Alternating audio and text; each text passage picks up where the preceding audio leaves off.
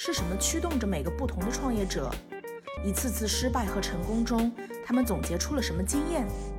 欢迎来到一千零一个创业故事，揭秘创业直击核心，给你最精彩的故事，最实在的建议。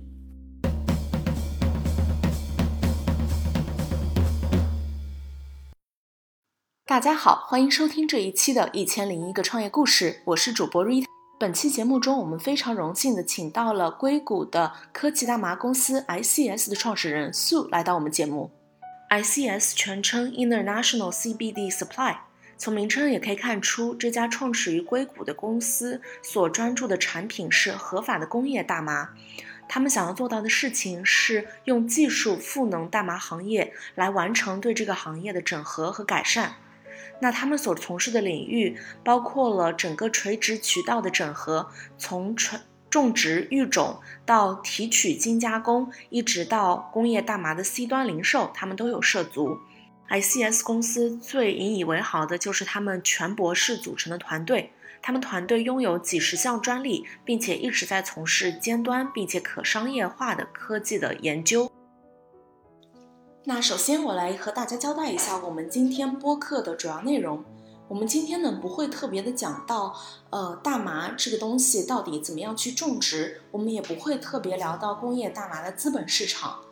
我们今天主要聚焦的呢，还是素的公司在商业运作当中遇到的挑战和解决方案。那我们具体会聊以下几个方面。首先呢，我们会聊一聊素和他们公司在最初选择这个赛道的逻辑和最初公司的发展。其次，我们会详细介绍他们公司是如何用科技赋能大码行业的。那接下来呢，我们会聊一聊在公司运营过程中，在试图做行业整合的时候遇到哪些挑战和应对方案。那最后呢，我们会请素分享一下他自己是如何管理公司的政治风险的，以及他自己拥有怎样的创业哲学。这就是我们今天要聊的内容。那再次感谢素来到我们节目。素能请你简单分享一下你们公司最开始的创立的一个过程吗？嗯，没问题。首先非常感谢 Rita 刚才对于节目内容的一个补充啊，这也是我们每次出去介绍自己时候都会遇到的一些。问题还有一些奇奇怪怪的评论吧，所以感谢你的澄清。ICS 是在二零一七年成立的。那二零一七年的时候呢，嗯，工业大麻在美国和中国都不是一个特别特别火爆的词。嗯，工业大麻最火是因为在二零一八年年底，特朗普总统签署了农业法案，把工业大麻作为了一个高净值的农作物来进行监管。啊，也就是说，工业大麻不再像娱乐大麻一样受 DEA 禁毒委的监管，而而是受农业部的监管。在这之后，包括2019年，我们也看到了资本啊，然后整个市场的一个狂热，无论是在中国、美国还是在世界上别的国家。嗯嗯，当时是什么样的一个想法，让你觉得你能够做这个呢？就我可以理解为什么这个是一个比较好的产品，因为政策方面，包括市场方面，起码在美国当时是有一定欢迎度的。呃，然后资本也是可以过来加持的。那你当时是有什么样的一个资源？不，呃，不仅你还有你的合伙人，你们整个团队，为什么你们觉得作为亚洲人，你们可以在美国的大麻市场里做出自己的比较好的成绩呢？嗯，首先，这个关系到一个选择的问题。嗯，我在选择行业的时候，喜欢选择那些跟人性关联度很大的行业，因为我是一个非常喜欢观察生活的人。那我是觉得看到了大麻这个行业，它是一个附加值非常高，然后呢又和人性的结合度非常大的产品。然后第二点呢，就是啊，我们的团队整体是一个非常正规的团队，可以这么说。我们团队有基本都是美国高校的博士。那在这种情况下，我们看到其实当时的大麻行业是比较乱的，没有一个呃成熟的、正规的成体系的管理系统。那任何一个行业，如果他想发展，都不可能是由草莽去进行整合的，最后一定会有资源、有资本、有正规的团队进来，给他重新再规范化的做一轮。所以在二零一七年的时候，我们看到了这样的机会，啊，然后几个背景，嗯不太相似的年轻人吧，就是说有化学博士啊、生物博士啊，还有原来在这个行业里很多年的运营的相关的人员，然后包括我自己，就选择来做这件事情。所以其实是我们经过了不同行业的分析比较，最后选择了这样一个行业。嗯，明白。所以总结一下刚刚你说的，第一个是你自身的偏好，喜欢选呃跟人性正相关的产品；第二个就是你觉得你们团队科班出身，然后有足够的整合能力去把这个行业呃给它正规化。对你总结的特别好，谢谢。呃，那我想知道你们这个所谓科技的呃大麻公司，你们科技性是怎么样体现的呢？或者你说希望用科技改造大麻行业，给大麻行业赋能，具体体现在哪些方面呢？嗯，这是一个很有意思的话题，也是每次谈到我都会很开心的。那大麻行业，我们把它看成一个农业来看的话呢，它有几大步骤。第一大步骤是育种和种植。这个我们把它分为一类，第二大步骤是提取和精加工，我们把它分为第二类，第三类就是你面对 C 端客户的时候，你的这个整个的配方和你的产品，是总共我们把它粗略的分为这三类。那技术在这三类都可以得到很好的应用。先说第一类，第一类的话，首先育种，育种我们知道，为了得到一个优良的品种，啊，我们有克隆、杂交等传统的农业方式。那在大麻行业里，我们可以采用更加激进的一些现代分子定向育种的方式来进行基因的编辑，也就是说，可以把毒品大麻的成分剪切掉，然后增加更多药用和工业用大麻的成分在它的基因里。那这样的分子定向育种是未来非常受像中国这样对毒品深恶痛绝国家所欢迎的。嗯，那然后在种植方面呢？呃，大麻和别的植物一样，我们要谈规模化、经济化、效益化的种植。那这个时候，呃，AI 是一个非常好的管理工具，包括无人机、遥感系统，啊，包括怎么样自动的去辨别这个花是雌性还是雄性啊？因为在大麻里，只有雌性才是有经济价值的。在这个里面，人工智能可以起到一个非常高效的运转的作用。嗯。然后第二大块就是咱们的这个提取和精加工，那这一块的话呢，就要跟大家稍微讲一讲关于工业大麻的一个知识，就是工业大麻提取出来最有经济效益的这个成分叫 CBD，那 CBD 呢，它的效果主要就是镇定、消炎、抗敏，然后没有成瘾性。因为咱们人体本身就是有一个 ECS 内源性大麻系统的，所以本身咱们人体里就有一个天然的大麻接口。那第一反应，大家就会觉得 CBD 吸收到人体里，吸收率肯定非常高，非常好的能作用于人体，对吧？但实际上并不是这样的，因为 CBD 本身是油性的，那人体百分之七十都是水，所以如果我们直接服用 CBD 的话，它并不能被人体高效率的吸收，那这个时候就会影响到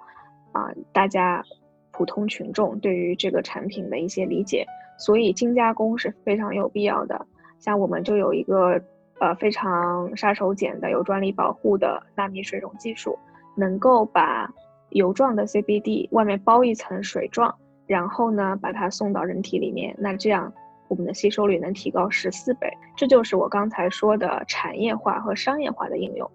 这个我觉得是在整个行业的发展里非常有价值的。否则，这个行业永远是一帮种植和提取的人我们在自嗨。因为如果没有 C 端的消费者来认可这个产品的经济价值，那它的产能永远不可能被消化掉。哦，我们刚刚讲到了你们科怎么是是怎么样用科技赋能大麻种植这件事情的，然后讲了育种、种植和提取和精加工，然后第三个部分你刚刚提到了是 C 端的客户所体验到的配方和产品，嗯，这个的科技性怎么样去体现呢？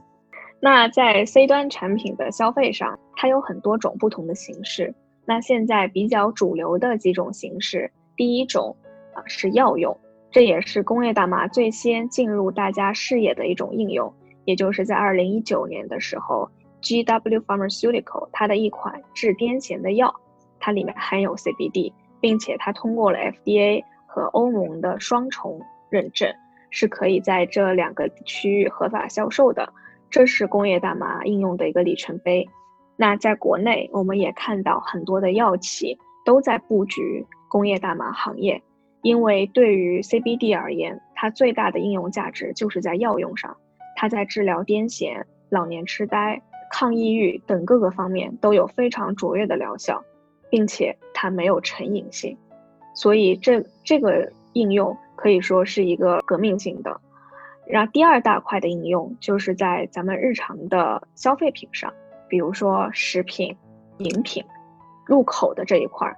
这一块呢，中国暂时是没有放开的，但是美国现在属于一个嗯灰色偏白色的地带。怎么说呢？就是 FDA 并没有出台关于怎么监管 CBD 入口的这样一个决议，但是特朗普总统。又把 CBD 作为农作物监管，那在这个时候，每个州的监管又完全不一样，所以导致我们可以看到，在各个州，都比如说 Walgreens、CVS 的线下超市，随处可见 CBD 的这种消费品，就是入嘴的食品、饮品、保健品等等。第三大块就是护肤品，护肤品在中国目前是可以合法添加工业大麻提取物的。这个也让很多人觉得很震惊，但的确是合法的。包括在薇娅的直播间都有推相应的产品，我们也会有相应的产品最近问世。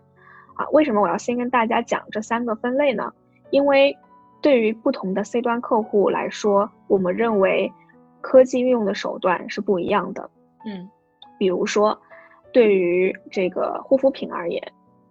我们的一个核心诉求就是希望把 CBD 做得越小越好。为什么？因为护肤品它需要透皮，它需要透过你的皮肤才能真正的被吸收，发挥它的效用。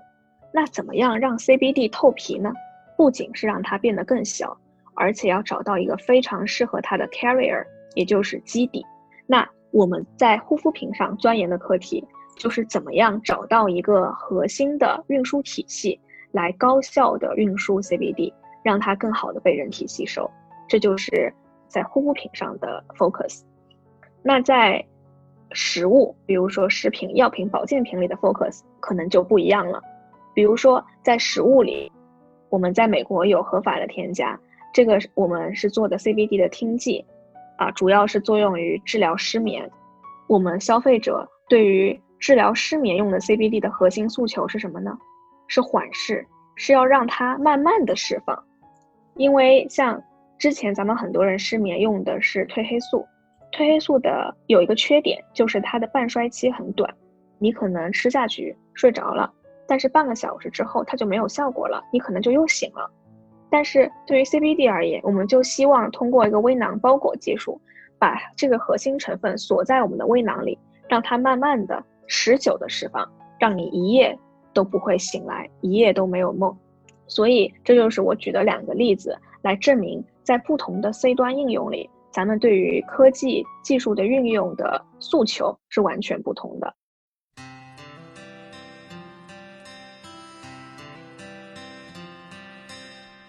欢迎大家回到我们节目。刚才我们和素聊了一下他们公司创立的故事，以及他们是如何用科技来赋能这个行业的。接下来呢，我们会和素具体聊一聊他们在公司运营过程中遇到的困难阻碍，以及他们的解决方式。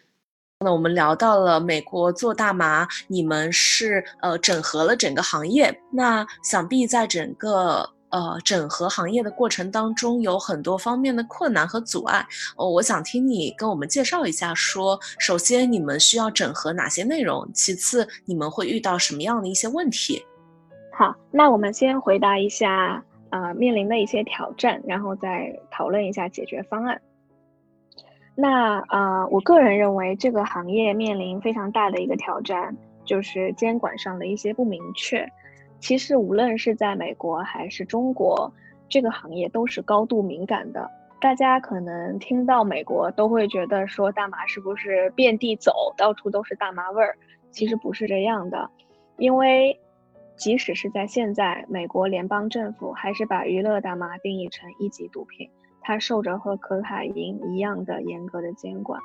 只是说美国的行政系统是非常有趣的，啊，联邦是一套监管体系，每个州是一套监管体系，每个州下面的每个县、每个市又是一套监管体系。所以，像娱乐大麻，它在联邦层面是违法的，但是它在三十三个州是医疗用合法的，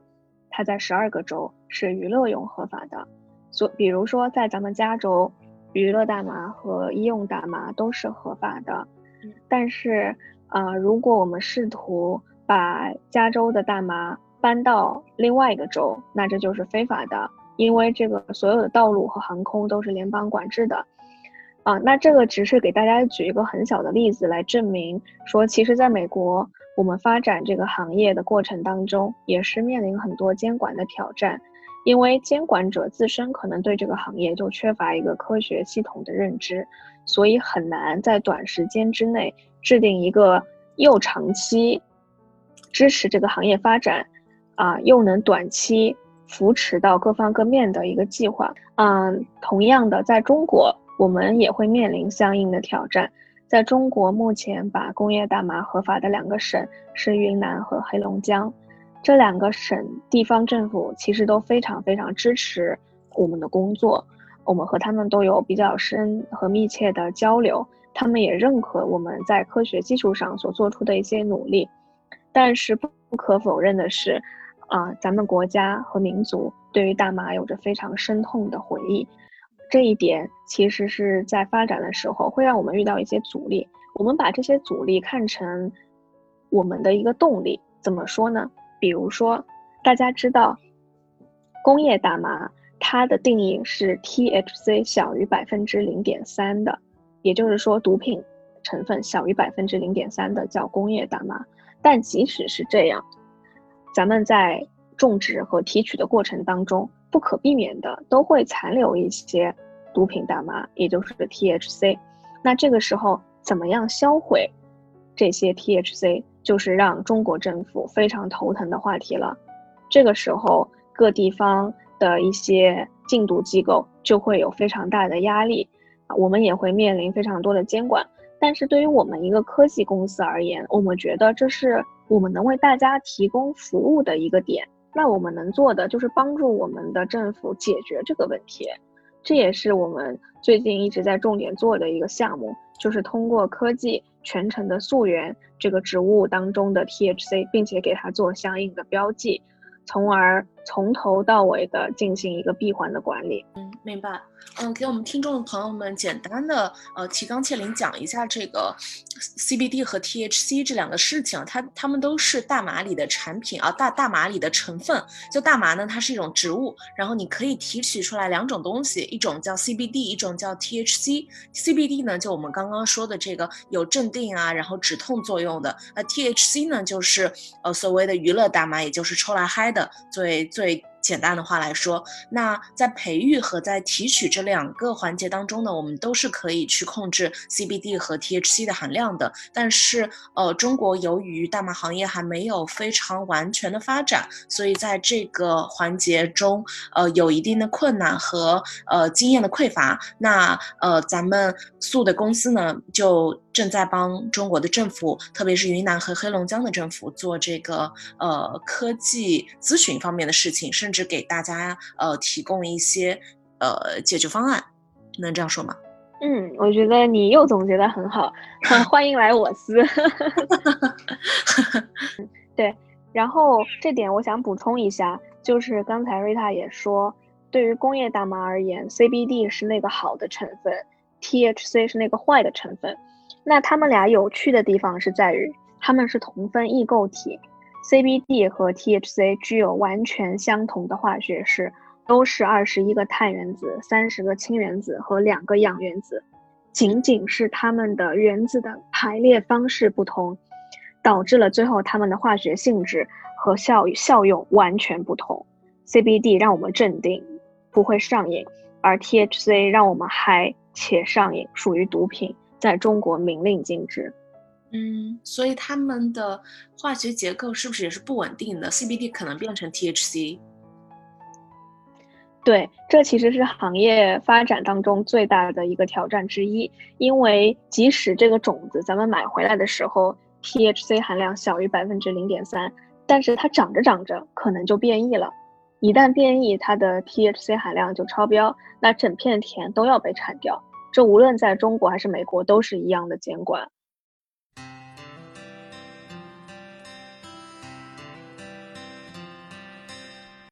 嗯，对，刚才我们谈了监管挑战和我们是怎么样面对它的，啊，除了监管挑战之外呢，另外挑战可能就是来自于消费者的认知。那无论是在中国还是美国，其实我们都需要对消费者做很多的教育，去告诉他们 CBD 是什么，它和 THC 的区别是什么。面临一个消费者的时候，他问的第一个问题一定是，比如说用了你这个 CBD 的面膜，我会不会上瘾？这是一个百分之百会被问到的问题，那如何对一个普通的消费者解释清楚 CBD 的功效，它和 THC 的区别，以及在各个地区相应的监管政策？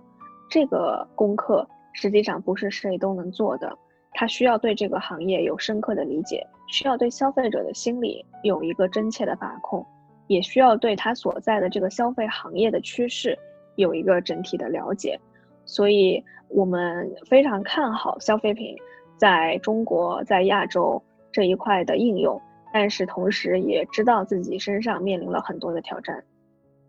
呃呃，刚刚咱们聊到挑战这件事情，咱们讲了监管挑战和消费者认知方面的挑战，嗯，还有其他的挑战吗？嗯，其他的一些，我觉得可能就是每一个团队都会遇到的问题，在各行各业都会遇到，比如说团队的组建。啊，管理迭代，比如说公司一个跨国公司架构的设立、合作以及交流等等这些问题，这一些我觉得大家可以去听 Rita 的其他节目，因为之前我有听你的一期节目讲的是易思会嘛，然后讲他怎么样管理一个零零后铁军。啊，那一期节目其实对我还是有很大我还是有非常大收获的。我觉得还是有很多的知识，的确是跨行业、跨地区的。嗯，是的，是的，尤其是在公司这么一个呃有机体吧，它对对于各个行业、各个呃赛道来说，其实是有很多相似之处的。嗯，就像一个器官。对对，这这个比喻我觉得特别特别恰当。Living and breathing organ。嗯，呃，我其实有个问题啊，就是你刚刚讲到种植这个环节，你们的公司就开始介入了。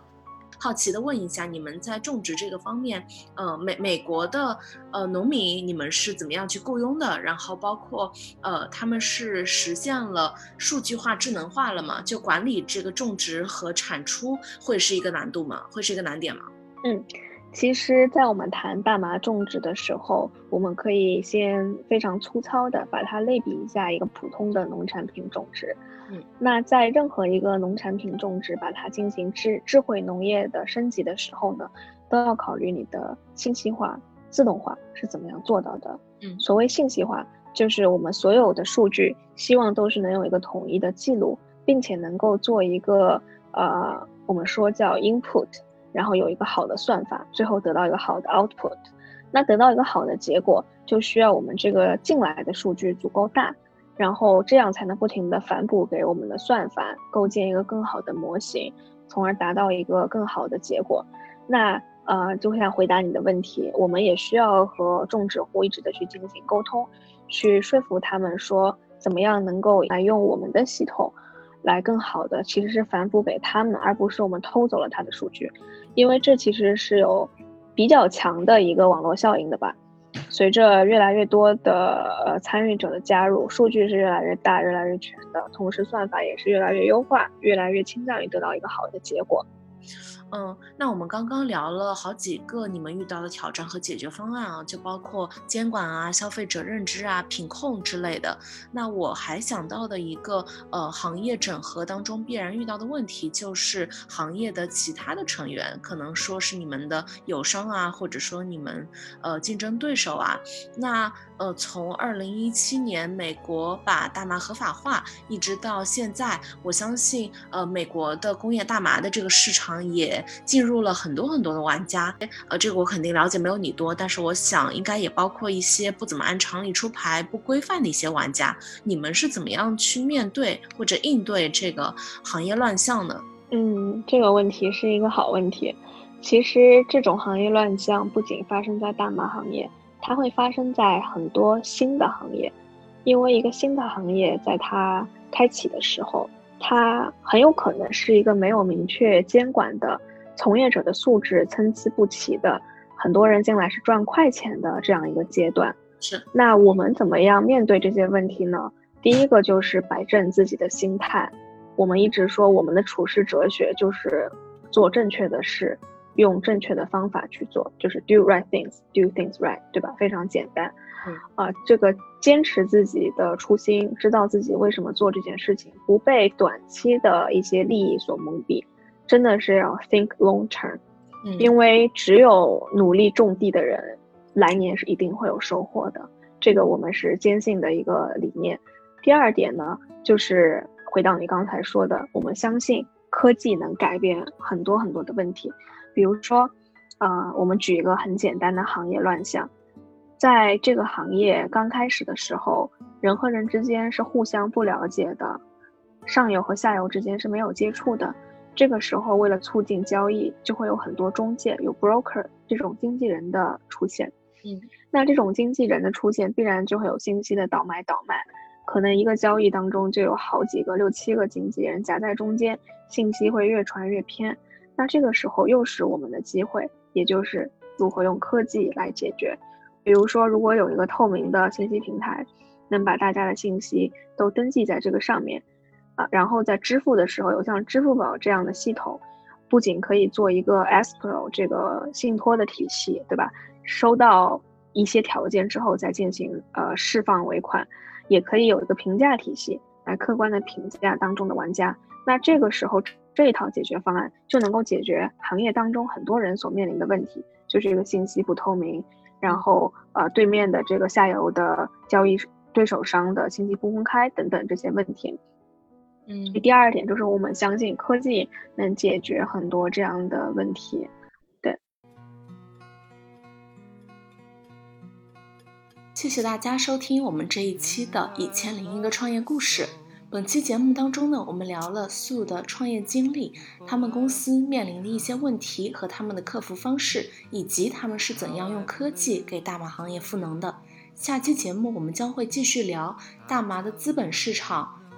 在政治方面他们是怎样做风险管控的，以及素个人的创业哲学。欢迎继续关注我们的节目。最后呢，和大家分享一个本期节目的彩蛋，我们将会从所有留言、转发并且评论的朋友当中抽出三位来赠送工业大麻产品。这些产品当中呢，就包括了为了助眠使用的和为了放松抗焦虑使用的，当然也有其他的秘密礼物。如果你想获得礼品的话，记得关注、转发并且评论我们的这期节目哦。谢谢你的收听，我们下期见，拜拜。